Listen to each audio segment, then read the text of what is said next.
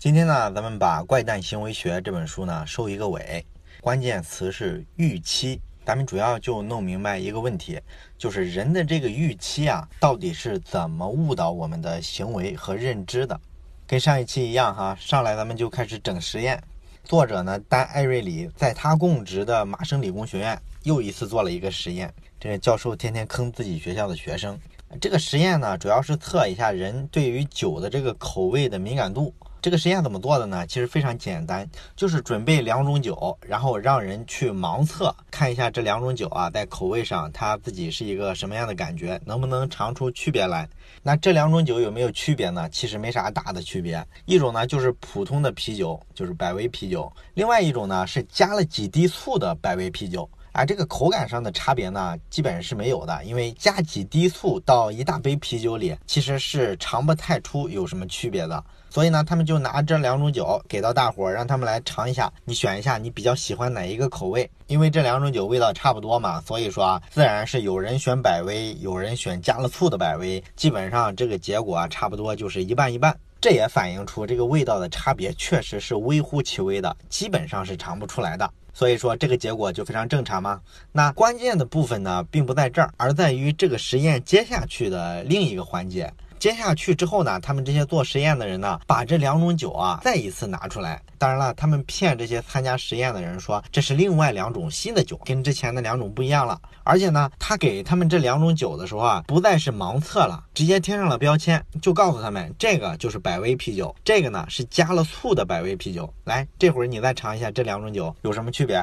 然后大伙儿就喝了一下那个加了醋的百威啤酒之后啊，一般的反应都是哎，马上皱一个眉头，然后反应特别巨大。哎呀，这个太难喝了啊，还是那杯百威啤酒好喝。基本上十个人里有八九个人都是这个反应，哎，你说这就奇怪了吧？为什么我盲测的时候，你们出来的结果是一半对一半？有人喜欢加了醋的啤酒，有人喜欢正常的啤酒，根本拉不开差距。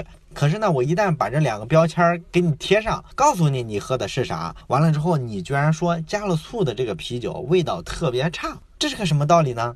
这就是咱们今天要讲的预期的作用。很多时候呢，咱们人的这个预期啊，就会是你体验的一部分。你如果上来预期就非常不好、非常差，那你的体验呢，十有八九也是非常糟糕的。所以呢，我们觉得这个酒的味道怎么样、口感怎么样，很可能啊是一个先入为主的东西。因为我们知道它是一种好酒，那么我们就预期它喝起来可能不错。最终呢，这个酒到了嘴里啊，你就会感觉口感很好，味道不错。那如果说你的预期是非常差的，比如说百威里面加了几滴醋，你这时候喝起来也会觉得它确实不好喝。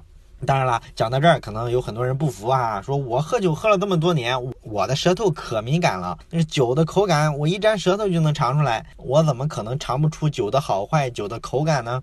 也包括说，我们经常看电视的时候啊，比如有一些品酒的节目嘛，咱们看好多品酒大师煞有介事的品一口红酒，然后说啊，这个酒怎么怎么好啊，入口绵软，回味悠长啊，反正都是些特别虚的词儿，咱们也听不懂。反正从那个感觉上嘛，就觉得这个品酒的大师啊，一定特别厉害。他不仅啊一尝就能尝出酒的好坏来，而且呢，他们尝一下就能基本上判断出酒的年份来啊，这个特别厉害，对吧？但是你有没有怀疑过？这事儿你相信它是真的吗？这个呢，在科学上还真的有好多人跑去跟他们较真儿。他怎么较的真儿呢？美国加州有一个叫罗伯特·霍奇森的人，这个人呢以前是一个海洋学家啊，也就是说他是自然科学领域出身的，研究这个的。那退休之后呢，他自己就搞了一个小酒厂，自己酿酒。完了，美国不是有特别多的葡萄酒的比赛吗？他就经常把自个儿酿的这个酒啊拿去参加比赛。他参加比赛多了，他就发现一个问题啊，就是他有时候拿同一种酒去参加不同的比赛，这个比赛的结果啊差距非常大啊。比如说有的比赛上会觉得他这个酒特别棒，颁给了他一个金奖；那有的比赛上呢，这些专家就觉得他这个酒简直就是垃圾，排名都是垫底，一文不值。难道这些不同的比赛之间水平差距这么大？但是问题就是他发现有的时候啊，一些不同的赛事里面评委基本就是一批人。这一批人对我同一种酒的评价，在不同的时间段里怎么差距这么大呢？他很怀疑这帮品酒师啊，是不是真的能尝出酒的好坏来。所以呢，霍奇森就联系了北美历史最悠久的一个加州博览会的葡萄酒竞赛，啊，联系到这个比赛的组织方，然后给他们提了一个要求，是吧？你能不能下次比赛的时候，我在你那个比赛上做一个实验啊？这个实验怎么做呢？就好比说吧，这些评委啊，比如说他这次比赛里啊，要尝一下来参加比赛的十种红酒，然后然后给他们打分。那霍奇森呢，就让这个组委会啊，偷偷的再给他加一种酒进去。但是呢，加这一种酒呢，不止说就让评委去尝一次，他要尝三次。也就是说呢，他把一种酒啊混在这十种酒里啊，陆陆续续的上来三次，让每个评委呢都喝这种酒，要喝三次，然后给他打三个分数。他就是想看一下你们喝同一种酒打出来的三个分数啊，会不会相差很远、很离谱？结果呢，确实是非常糟糕。同一种酒啊，这些专家喝三次之后啊，打出来的分数啊，五花八门的，前后差距非常大。只有大概百分之十的评委啊，前后评出来的分数啊是差不多的。但是呢，是不是说这百分之十的评委就是真有水平，真能尝出这个酒的好坏来呢？其实也不一定。霍奇森认为呢，这个很可能是巧合。为啥呢？因为霍奇森后来还跟踪了这百分之十的评委，他们虽然这一次对同一种酒啊前后打的三四分基本是一致的，但是呢，他们下一次参加另一场比赛，换了一个场合，你再给他这种酒，你发现他打的分又开始五花八门了。所以呢，霍奇森就猜测啊，你们这些所谓的专家啊，整天在媒体上忽悠，说红酒的时候说的头头是道，但是从这个实验反映出来，你们基本就是在扯犊子，你们根本就尝不。出好酒跟坏酒的差别，所以呢，他经过长达四年的大量的这样的去测试之后，他终于呢写了一篇文章，发到了一个学术期刊上，叫《葡萄酒经济学》。不过呢，怀疑这种事儿的这种实验，并不是霍奇森一个人做了。其他人也做过这种实验，你比如说，二零零一年的时候，法国有个学术机构，他就曾经测过这个葡萄酒的标签效应啊。什么叫标签效应呢？其实跟咱们刚才讲的丹艾瑞里在麻省理工学院做的那个实验差不多的意思，就是说呢，他找了一种波尔多的高级葡萄酒，然后呢，这个酒是好酒嘛，口感肯定是不错的。但是呢，他用两种不同的瓶子把这个酒装起来，一种呢是特别高级的葡萄酒的瓶子，另一种呢就是非常普通的那种。红酒的瓶子，完了呢，他把这两种瓶子装的同一种高级葡萄酒呢，就给各个品酒师去尝，然后让他们评价一下这个酒怎么样。结果呢，会发现这帮品酒师啊，拿着这个比较高级的葡萄酒瓶子的时候，他们评价这个酒啊，语言就非常的正面啊。比如说，他会说啊，这个酒啊，口感非常的深邃啊，恰到火候，回味悠长。有草本芳香啊，等等等等这一类的特别虚的词儿。完了之后呢，你给他那个普通的红酒瓶子装的这个酒呢，他这时候呢评价呢就是充满了负面的词汇，比如说啊，这个口感非常孱弱，非常肤浅，非常平淡等等类似这种词汇。所以这个实验呢也是打这些品酒师的脸的。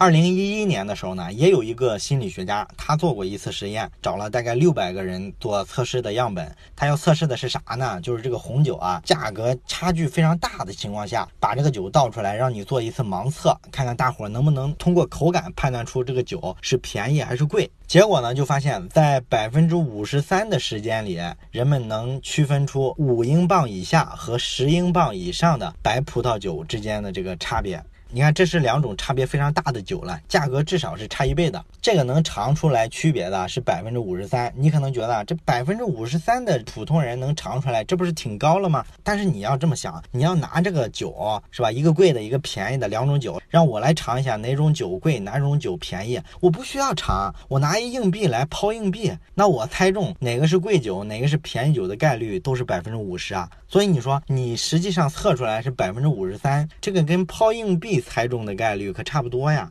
所以说这个其实就反映了这个葡萄酒这个东西啊，对于大面上的普通人来说，你靠味觉其实是尝不出区别来的。所以说呢，咱们讲了这么一大圈葡萄酒的例子，其实就是想讲一个什么道理呢？酒的所谓的口感，其实是这个酒的包装啊，或者说它的价格等等这些外在的因素共同作用之下呢，影响了我们对酒的口感的预期。然后我们预期它口感特别好，然后喝起来你就倾向于说认为这个酒口感特别好。如果预期不好呢，那你喝起来就会认为它的口感不好，哎，就是这个道理。而且呢，这个效应啊还是广泛存在的。除了酒之外呢，你像什么咖啡呀，或者是菜呀，都是受这个预期的影响。你比如说吧，《怪诞行为学》这本书里呢，他还给了这么一个实验。他就说呢，你用两种不同的容器啊，一个特别漂亮，一个特别简陋，完了装上咖啡，然后让大伙来尝一下，觉得哪个咖啡的味道更好。结果呢，跟咱们前面讲葡萄酒的例子是一模一样的。只要这个容器特别漂亮，他们就会觉得这个咖啡味道特别棒。然后那个容器特别简陋呢，他们就觉得那个咖啡口味很一般。做菜也是一样，你用一套特别好看的餐具，这个菜呢，它尝起来就会觉得味道不错。那你换一个特别简陋的小碟子，他就会觉得，哎呀，这个火候大了呀，盐放多了呀，油可以再少点，等等等等，就开始给你挑毛病了。甚至说呢，连菜起什么名字都会影响所谓的口感。你比如说吧，有些餐厅啊，你发现它这个菜单啊，把这个菜的名字啊起得五花八门，而且呢里边加特别多的前缀、形容词、定语，加这些东西加的特别多。它是个什么目的呢？其实就是为了左右你的口感。菜的名字如果看上去特别好吃的话，这本身就是提高了你的预期嘛，然后你就有比较大的概率吃这个菜的时候真的觉得特别好吃。你比如说吧，我给你一个菜的名字叫甜点微烤黄金小甜饼。啊，你是不是觉得特别高大上？是不是听上去就觉得很好吃？可是如果我换一个名字，你可能就觉得很普通了，叫南瓜饼啊，是不是就很 low 了？然后还有一个五分熟神户小牛肉配珍珠甜米饭，哎，有没有食欲？那如果我用它的一个通俗版的名字牛肉盖浇饭，是不是就觉得预期一下掉下来了？很可能你吃的时候就只是一个普通的盖浇饭而已。所以说啊，这个先入为主的这些外在的因素啊，它很容易把你的预期给你提高或者降低。所以说呢，我们觉得一个酒特别好喝或者一个菜特别好吃的时候，这个很可能就是一种错觉，它是一种心理现象。但是呢，我们很多时候呢都会认为啊，它是一种客观的食物或者饮料，所以呢，它的味道应该就是客观的，好吃就是好吃，不好吃就是不好吃。哎，其实并不是这样。行为经济学告诉你啊，这里面啊商家下的套可深着呢。当然，这个预期对我们的行为和认知的这个影响呢，还不仅仅说是体现在这儿，还有很多我们意想不到的地方也会受预期的影响。你比如说偏见这种东西吧，它本质上来说也是一种预期。你比如说吧，美国人就觉得啊，亚洲人数学成绩都很牛啊，实际上这就是一个刻板印象，对吧？再比如说咱们国内吧，咱们都觉得哎，东北人就是爱穿貂。山东人就是爱喝酒等等，这都是一种成见，甚至呢，有时候这些东西啊，还带一些地域歧视的标签。那所有的这些标签化的东西、刻板印象、这些成见，本质上来说都是一种预期，只不过呢，它是一种带偏差的预期。但是这种预期呢，我们没有想到的地方是什么？我们只是觉得这种预期就是我们往一群人身上贴的一个标签，但是从来没有人会有这个意识，就是说你会认识到你给这些人贴标签可能会影响到你自己的行为。哎，这什么意思呢？《怪诞行为学》这本书啊，它就记载了这么一个特别有意思的实验，就是说呢，找了一帮大学生，哎，让他们看一组词，这组词呢是带有明显的暗示性的。暗示的都是跟老人有关的词啊，比如说这些词可能包括像什么年长啊、智慧呀、什么广场舞之类的，类似这种感觉的词。然后呢，让这帮大学生看了这些词之后，拿这些词去造句。这么翻来覆去的造几轮句子之后呢，他就对这几个词不是特别熟悉了吗？完了之后呢，就说这个实验结束了，你们可以走了。这个实验室往外走的地方要通过一个长长的走廊，实验人员呢就偷偷的去测了一下，大伙呢从这个实验室出来，通过这个走廊需要多长的时间？结果啊就发现，刚才看了这些跟老年相关的词汇的这一组人呢，走的特别慢。然后还有一组是作为对照组，人家用的那些词造句的都是一些中性的词，哎，跟老人没有关系的。这一组人明显就走路快得多，哎，这个实验你不觉得特别神奇吗？对吧？他通过一些暗示性的词汇，把你的预期做了一个调整和框定。然后因为呢，你看了好多跟老人有关的词汇，也拿这些词汇造了一些句子，这些词呢就框定住了你的思维模式和你的行为习惯。然后你出门的时候走路，居然真的就变慢了。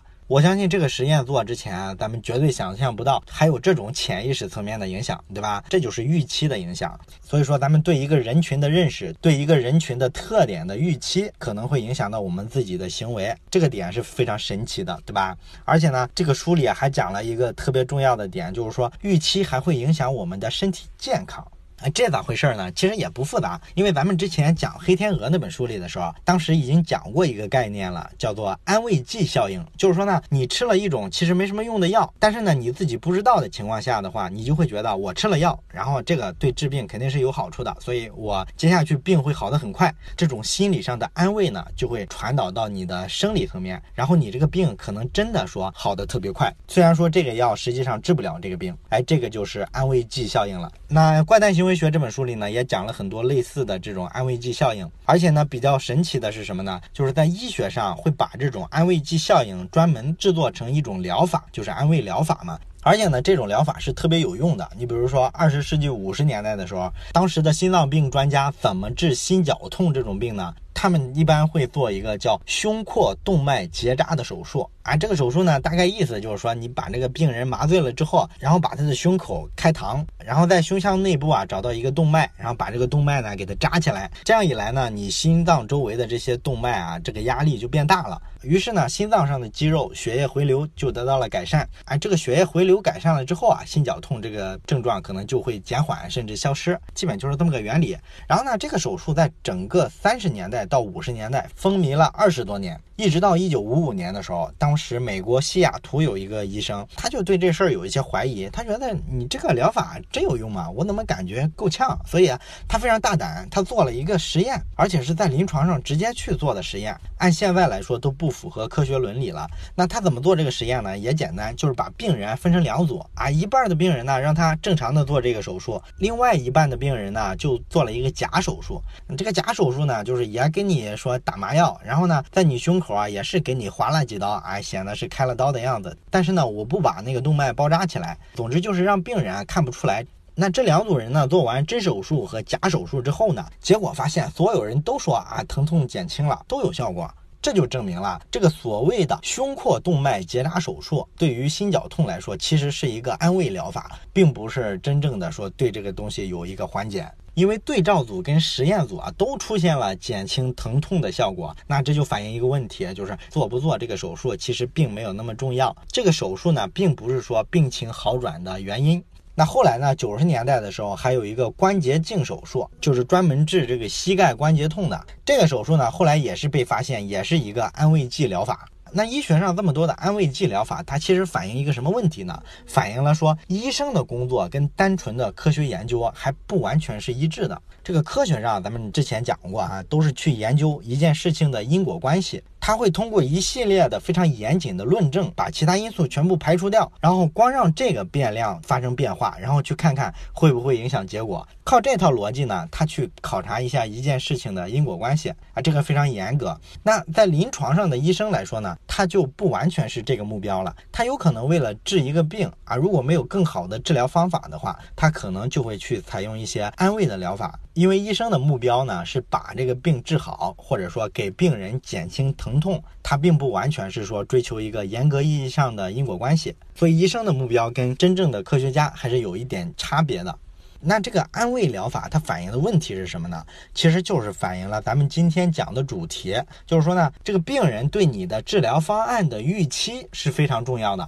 重要到什么程度呢？居然能真的改变你的生理上的健康，因为这个肯定不是说纯粹的心理上感觉疼痛减轻了。你像前面咱们讲的那个关节镜手术，安慰疗法真的能治好这个病人的关节的问题，他真的能站起来走路了啊！这就不是说纯粹的让你心理上感觉疼痛减轻了，是生理上实打实的出现了效果。这就是说预期给你的作用。谈到预期和治病呢，还有一个更清晰的心理学实验，更能反映这个效果。给病人两种药啊，一种呢特别贵，一种呢特别便宜。那这时候你把药的价格告诉他，这个是十块钱一片，这个是一百块钱一片，然后把这两种药给病人吃下去之后，病人就会感觉那个贵的药，一百块钱一片那个效果要好得多，而最终反映出来的这个治病效果啊，也确实是好得多。这其实也是因为咱们所有人啊对这个药的效果的预期啊，主要就来源于价格，因为咱们根深蒂固的会认为啊，价格高的药就肯定是好药，效果更好。那么我们吃了之后呢，就会产生这个安慰剂效应，然后最终呢，这个病啊好的确实快。那咱们讲了这么多关于预期的东西哈，预期呢改变了人的这么多的行为，那你说它到底是怎么改变人的行为呢？科学上到底对这个东西有多深的研究呢？其实呢，一个东西要改变人的行为，那肯定是从改变认知开始的，对吧？因为咱们的认知决定了我们的行动嘛。我们只要知道了预期是怎么改变大脑内部的认知的，我们就能清楚它是怎么改变我们的行为的了。那这个东西有没有科学研究呢？其实是有的，针对的是啥呢？哎，有科学家就专门研究过可口可乐和百事可乐。哎，这事儿特别有意思，因为咱们知道可口可乐跟百事可乐是全球整个这个可乐领域的第一大跟第二大企业嘛。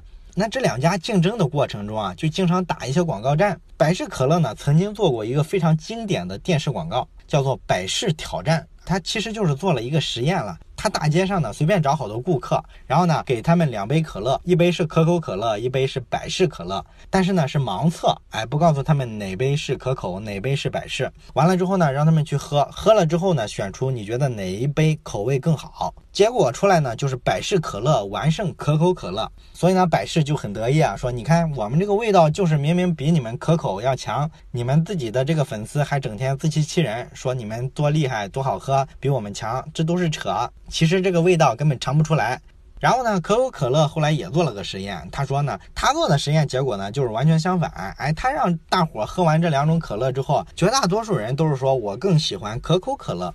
哎，这怎么回事呢？那后来百事可乐就找到了他这个实验的问题，说，哎呀，我们那次是盲测的，大伙根本不知道喝的是什么。这时候他选出来的是非常客观的，就是选百事可乐，百事更好喝。而你们可口可乐后来做的这次实验，你是告诉他这两杯可乐，然后让他当着你面喝了，那他肯定认为可口可乐更好喝。为啥呢？因为可口可乐在全球范围内打的广告也比我们多呀，你在全球范围内知名度也更大呀。那大伙呢，其实是是受这个文化因素的干扰啊，像这些传播呀、曝光啊，包括说广告文案里宣扬的这些理念呀，这些外在的东西干扰了他，让他。觉得这个可口可乐就是好喝，其实是个错觉。所以呢，这两家就在不停的争论。那你说这种争论有没有定论呢？有啊，科学家出来给他们做一个定论嘛。那科学家呢就做了一个核磁共振成像的实验。核磁共振成像这个咱们之前讲过，就是扫描人的大脑皮层嘛。他们呢就找了些人做实验，就让这些测试者呢平躺下来，然后呢把两种饮料给他倒到嘴里去，然后呢用核磁共振去扫描他大脑皮层，哎，看看这个电子活动怎么样了。然后呢，他们就发现啊，你只要给他喝一口可乐啊，不管是百事啊还是可口，他的这个情绪啊都会产生强烈的波动。大脑中间的位置啊，有一个叫前额叶皮层的地方。这个前额叶皮层啊，一喝可乐之后，就马上被激活了。这个区域，这个区域的电子活动就特别活跃。不论是喝哪个可乐都有这个效果。但是呢，不同的地方在哪儿呢？你喝可口可乐的时候啊，你只要告诉他你现在喝的是可口可乐，那么它的前额叶皮层的背外侧部分就一下变得非常活跃。那这部分活跃它代表个啥呢？这部分呢，跟人类大脑的一些高级功能是相互连接的，比如说记忆，比如说联想，哎，这些功能都是跟这一部分有关的。所以呢，这部分被激活了，而且特别活跃，就说明呢，可口可乐确实存在这个文化层面的影响啊。比如说你这个红色的包装啊，更容易被大家认可，然后你广告打得多，知名度更高。所以呢，这个核磁共振就反映出，确实是百事可乐说的那样，你可口可乐的社会文化层面的影响更大。而喝百事可乐的那个呢，虽然这个地方也有一些反应，但是明显就比可口可乐的那个反应要平缓得多。所以呢，科学家就从证据上证明了可口可乐跟百事可乐大伙的不同认知，其实并不是说来源于味道层面，而是一种相关的记忆被唤醒的强度不同。也就是说呢，社会文化层面的因素造成了大家认为可口可乐比百事可乐更好喝。所以说啊，这就是个啥？这就是所谓的品牌优势啊。咱们说企业长期要建立一些品牌啊，不停的打广告，最终要起一个什么作用？要达到一个什么效果呢？其实就是想在消费者的大脑皮层层面，哎建立一些记忆啊、联想之类的东西，然后呢，让消费者看到你品牌的 logo，就能自动的把这些记忆联想调动出来。哎，靠这种社会文化层面的一种力量，建立起一个你跟其他品牌竞争的时候的护城河。这就是预期对我们的认知造成的一些引导，甚至是扭曲。好了，关于《怪诞行为学》这本书呢，我们就讲到这里。这本书里呢，我们讲了三个词：比较、免费和预期。通过这三个词呢，我们知道人类的很多行为啊，表面上看上去是非常理性的，实际上背后呢有很多深层次的错位。那聪明的商家呢，就会利用这种错位来获得更大的商业利益，而聪明的消费者呢，就会花钱更理性，更能认清商家的这些诡计和伎俩。所以呢，这本书是对大家日常的生活非常有用的一本书，也欢迎大家买一下纸质版去阅读。